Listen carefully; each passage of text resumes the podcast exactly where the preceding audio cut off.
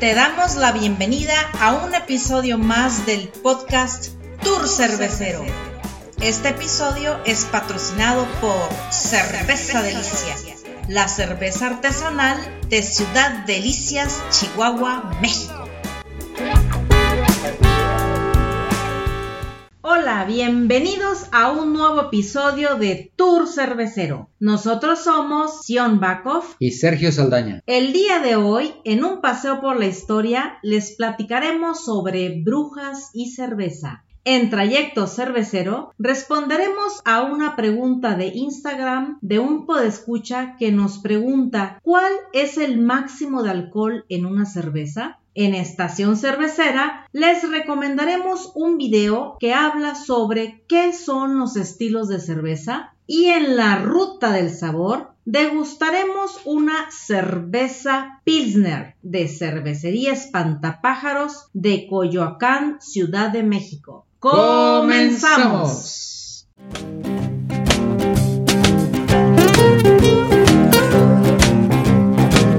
Hagamos un paseo por la historia para platicarte de los eventos más importantes de la cerveza en el mundo. Recientemente fue la celebración de Halloween en varios países. Y a propósito de Halloween, aquí Sion nos va a platicar un dato histórico que nos hace referencia o cuál es la referencia entre la cerveza y las brujas. Adelante, Sion. Así es. Bueno, pues sabemos que los seres humanos han bebido cerveza desde hace más de 7000 años y se atribuye la creación de esta bebida mágica a las mujeres, quienes estaban a cargo del cultivo y la elaboración de los alimentos. Ya les hemos platicado que la cerveza era considerado un alimento básico para las familias. Era una forma económica de consumir y conservar los cereales. Además, era una bebida muy popular en la clase trabajadora porque precisamente era una bebida rica en carbohidratos y proteínas que pues proporcionaban energía para las actividades del día a día ¿no? de estas personas. Como otro dato interesante, ya hemos mencionado que fue una mujer, la monja y abadesa y Delgarda de Bingen, allá por el siglo XII, que escribió sobre el lúpulo, uno de los ingredientes principales de la cerveza y que además lo agregó pues ya como un ingrediente de esta. Bueno, al ser esta una bebida de parte de la dieta común, pues su elaboración era una actividad doméstica habitual en las mujeres. Algunas mujeres emprendedoras llevaron esta actividad al mercado y comenzaron a vender cerveza. Era muy común entre viudas y mujeres solteras que utilizaran esta destreza pues para precisamente sacar un dinerito y con eso mantener a sus familias. Y sobre todo las mujeres casadas, por ejemplo, ellas ayudaban a los esposos en el negocio a administrarlo, en el negocio de la cerveza, claro está, ¿verdad? Pero bueno, Sion, a ver, ¿Qué tiene que ver las brujas con todo esto? Pues ahí les va. La iconografía que conocemos asociada a las brujas, que el sombrero puntiagudo, que el caldero, que el gato negro, bueno, esta iconografía era porque las mujeres cerveceras de la Edad Media así se identificaban con esta ropa y era precisamente para que pudieran ser visualizadas en los mercados. A ver, fíjense, si hiciéramos un viaje en el tiempo a la Edad Media y visitáramos un mercado en Inglaterra, veríamos algo muy peculiar y característico. Precisamente veríamos a mujeres con sombreros altos y puntiagudos paradas frente a grandes calderos. Y eso era pues para que la gente desde allá, de los, desde lejos, las pudiera visualizar entre el montón de gente y supiera, ah, allá están las cerveceras, las que venden la cheve. Por eso era ese sombrerote. Y los gatos negros, pues no necesariamente tenían que ser gatos negros, o sea, simplemente gatos. Y era porque eh, precisamente las que tenían este, que tenían sus tiendas donde ahí comercializaban la cerveza, pues era para mantener alejadas las plagas de ratones este, lejos de los granos, pues para evitar esas plagas. Pero bueno, justo en el momento en que las mujeres estaban estableciendo su presencia en los mercados de Inglaterra y Europa, surge un movimiento religioso conocido como la Reforma Protestante, que se originó a principios del siglo XVI y promovía normas de género más estrictas y condenaba además la brujería. Así es que ya se imaginarán, pues los cerveceros masculinos vieron la oportunidad de eliminar la competencia y comenzaron a acusar a las cerveceras de ser brujas y utilizar calderos para preparar sus pociones mágicas en vez de hacer cerveza. Desafortunadamente, ¿qué creen que pasó? ¿Tú qué crees que pasó? Pues que todos lo creyeron. Efectivamente, eso sucedió. Entonces, pues muchas mujeres ya no podían desempeñarse en esta noble profesión de mujer cervecera porque corrían el riesgo de ser erróneamente señaladas como brujas y en aquel entonces ser acusada de brujería podía resultar hasta en sentencia de muerte. Fíjate qué interesante porque entonces las mujeres tuvieron o se vieron obligadas a dejar la profesión de ser cerveceras. Así es, porque además, aunque dijeras tú, no, pues ya que se quiten ese uniforme y cambien por otro, no, pues ya, ya eran señaladas, ya eran conocidas y pues corrían ese riesgo, ¿no? De, ser condenadas hasta de muerte. Órale, pues qué interesante dato nos diste qué de referencia. Qué peligroso. Ah, sí, claro, qué peligroso en la época. No, muy bien, muchas gracias. De nada.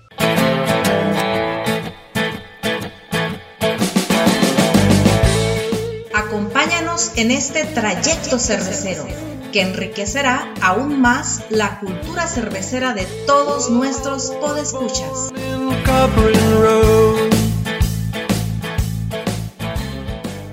Un podescucha nos hizo una pregunta en Instagram que dice, ¿cuánto es lo más de alcohol que puede tener una cerveza? Y aquí Sergio nos va a responder a esa pregunta. Claro que sí, con mucho gusto. Primero hay que saber que la regulación, al menos en México, que es el país donde estamos transmitiendo este podcast, nos dice que una cerveza para ser o una bebida alcohólica para ser considerada cerveza tiene que tener al menos 2% de alcohol. Las cervezas comerciales habituales aquí en México andan entre 4 y 5.9% de alcohol, o sea, menos de 6. Y las cervezas artesanales siempre andan entre 4 y 12% de alcohol. Esos son los rangos en los que tiene la cerveza. Pero fíjate, Sion, que cuando, cuando leía yo esta pregunta me acordé de una anécdota que leí en, en algún libro, en algún sitio, sobre algo que le llamaban la absurda carrera por fabricar la cerveza más alcohólica.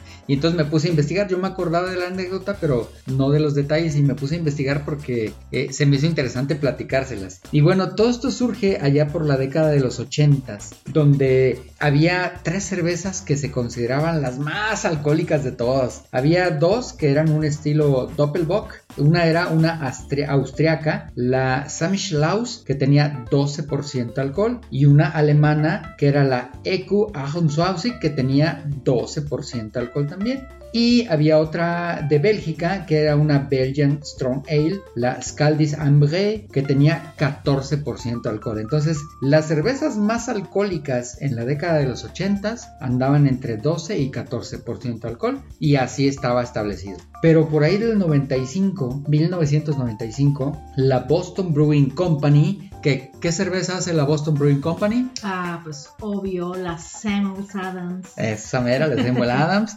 Bueno, ellos pues que agarran y que suben la vara, ¿no? Que levantan el listón y hacen una triple bock de 17 grados. O sea, en 1995 hicieron su triple bock de 17 grados. Y, y de poquito después hicieron la Sam Adams Utopias, que su 27% de alcohol impresionaba casi tanto como los 150 dólares que costaba cada botella. Algo así como unos 3 mil pesos mexicanos, más o menos. Y ahí empezó la competencia. Porque entonces agarraron unos vatos, unos escoceses de la Brewdog, y crearon una cerveza que se llamaba la Tactical Nuclear Penguin, o sea, pingüino nuclear táctico. Y era un estilo Imperial Stout que tenía 27 grados de alcohol, imagínate, 27 grados. Y entonces agarran los bávaros y no se podían quedar atrás y crearon los de la, los de la cervecería, la Scotchbrow, respondieron con una Scotchbock de 31% de alcohol. Y luego, pues como ya empezaba la competencia, pues para superarlos, los de la Brewdog lanzaron lo que le llamaron la nueva Tactical Nuclear Penguin de 32 grados de alcohol, o sea, uno más, ¿no? Y eso, pues motivó el lanzamiento de los alemanes de la Scotchbock de 40 grados. Entonces ahí empezó a salir un estilo de afloje en la competencia por hacer la cerveza más alcohólica, ¿no? Entonces agarran los de la Brewdog y suben la apuesta así, pero bien cañón, y lanzan una cerveza que le llamaron la Zinc de Bismarck, que tenía 41% alcohol. Zinc de Bismarck traduce hundan el Bismarck. Es, y 41% alcohol son los mismos grados que el año en el que la RAF, la Royal Air Force de, Gran Bretaña, hundió un acorazado nazi que se llamaba el Bismarck. O sea, esto casi ocasiona un conflicto diplomático internacional, ¿no? Por estar haciendo esas referencias históricas con los grados de la cerveza. Y pues obviamente los alemanes no se quedaron atrás y respondieron con una Scorchbock de 43 grados de alcohol. Y bueno, pues a, los de la Brewdog no les quedó más remedio que asestar su golpe definitivo con una cerveza que llamaron la End of Story, o sea, el fin de la historia, que era una Belgian Strong Ale de 55% de alcohol, o sea, de las cuales solamente se, se, comercializaron 12 botellas, pero fíjate, o sea, las botellas estaban insertadas así en una ardilla disecada. Pero, pero, ¿cómo? ¿En una ardilla disecada? Sí, sí, o sea, una ardilla, un animalito así disecado, que haz de cuenta que la, el pico de la botella salía por la boquita de la ardillita. o sea, como que no sé si...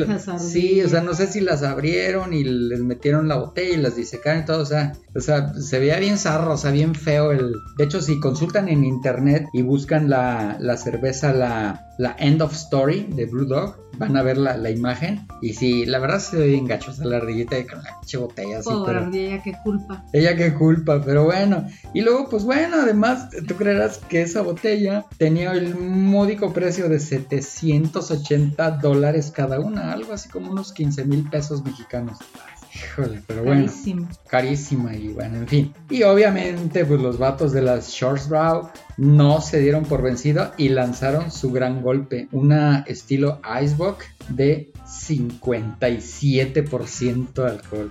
O sea, y esa ya se quedó como la más fuerte del mundo, ya todo, estaba, o sea, como la, la Icebox de la Brow era la más, la más fuerte del mundo, ¿no? 57%, 57%. Pero no contaban con que agarraron los holandeses, los de la Head Cool Ship, y lanzaron su nueva cerveza que se llamaba Start the Future, o sea, empezar el futuro. Y era también una Icebox, pero de 60% de alcohol.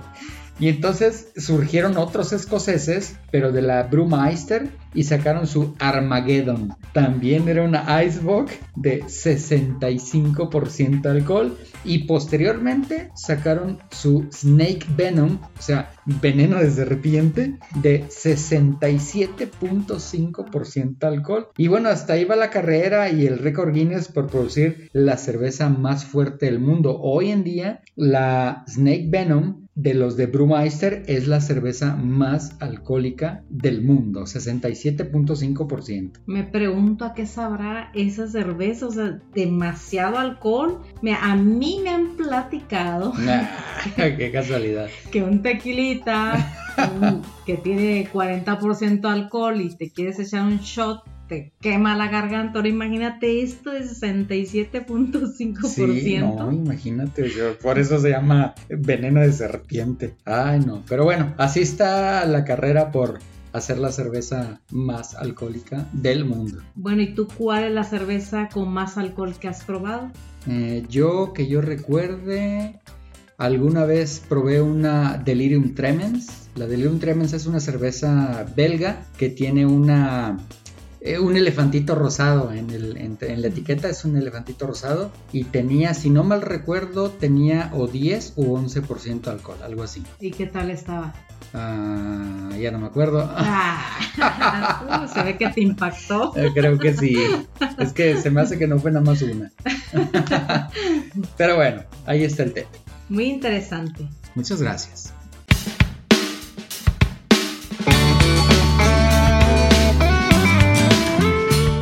Esta estación cervecera haremos una breve parada para recomendarte películas, libros, documentales, series, música, podcast y demás, siempre relacionados con la cerveza.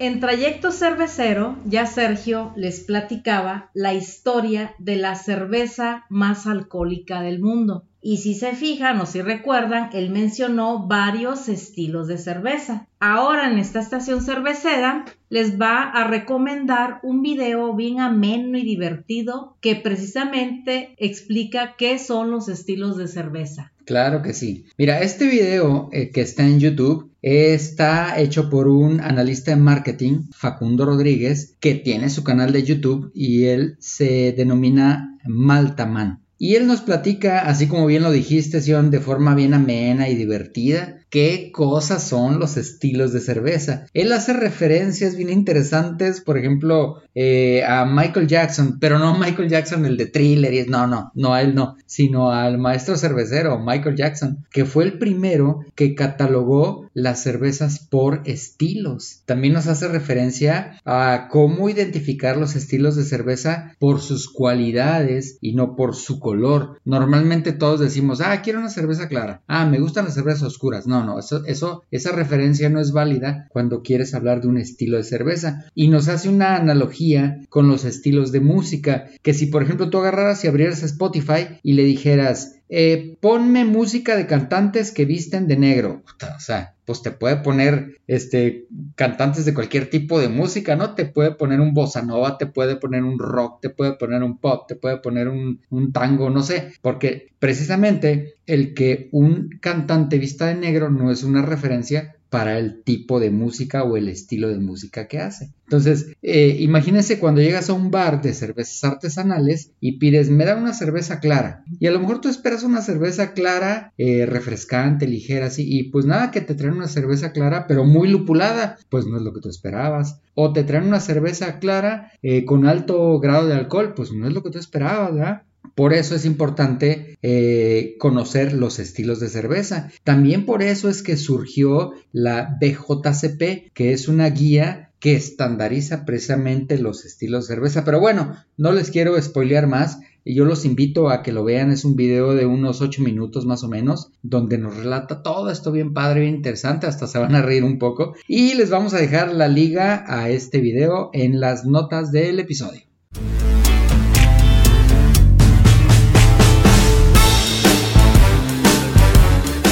La ruta del sabor. Para conocer de cerveza es importante leer, pero lo principal es destapar, servir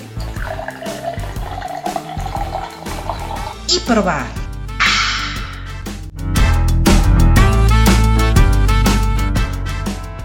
En esta ocasión degustaremos una cerveza Pilsner de cervecería Espantapájaros de Coyoacán, Ciudad de México. Eh, pero ¿por qué no dijiste que ahora la estación más sabrosa, la más esperada y pues, ¿por qué?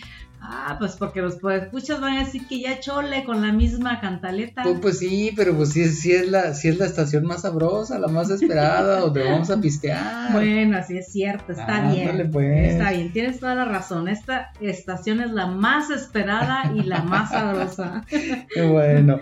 Pues para quienes nos escuchan de fuera, Coyoacán es un lugar que está al sur de la Ciudad de México, en el centro de México. Muy bien, ahora vamos a platicarles de la etiqueta.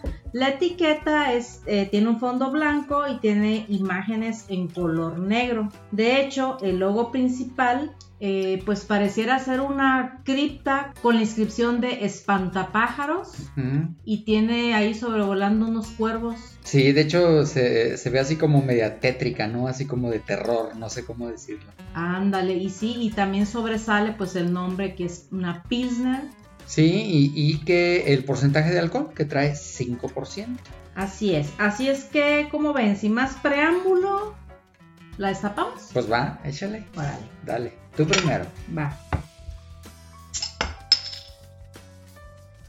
La voy sirviendo en mi vasito cervecero.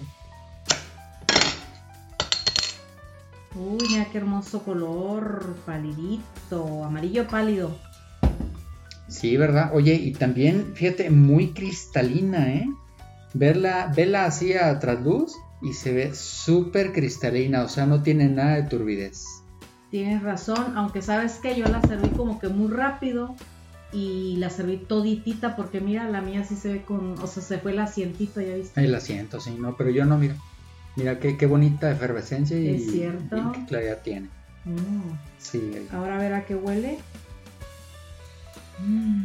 Ay, oye, tiene el típico aroma a lúpulo de las cervezas Pilsner, ¿eh? Sí, huele así como que muy refrescante, ¿no? Sí, Mm.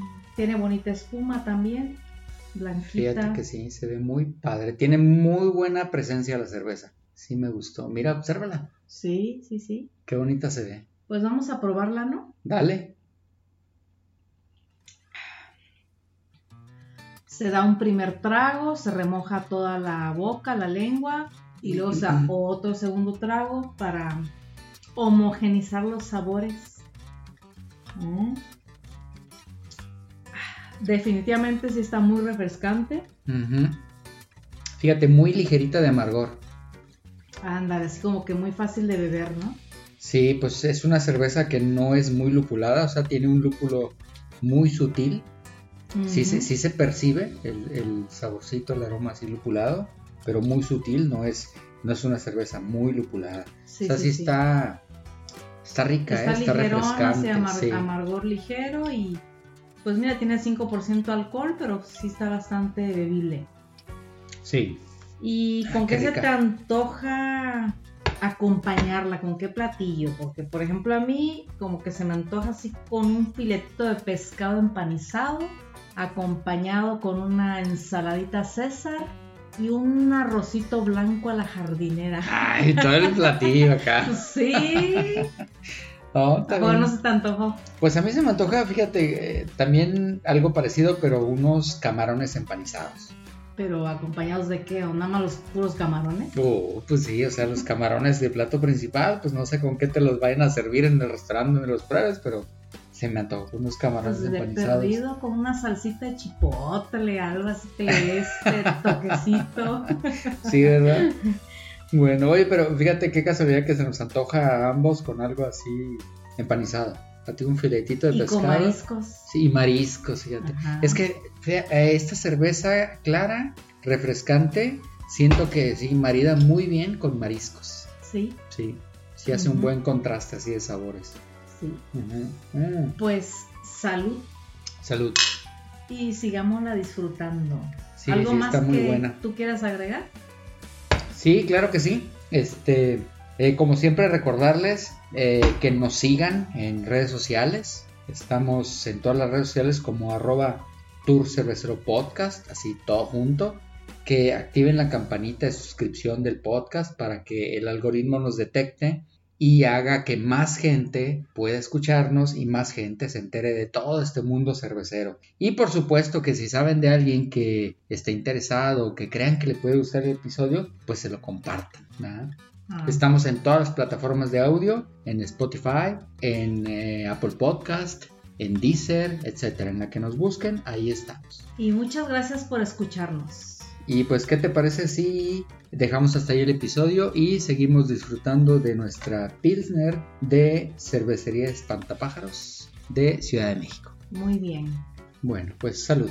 Salud.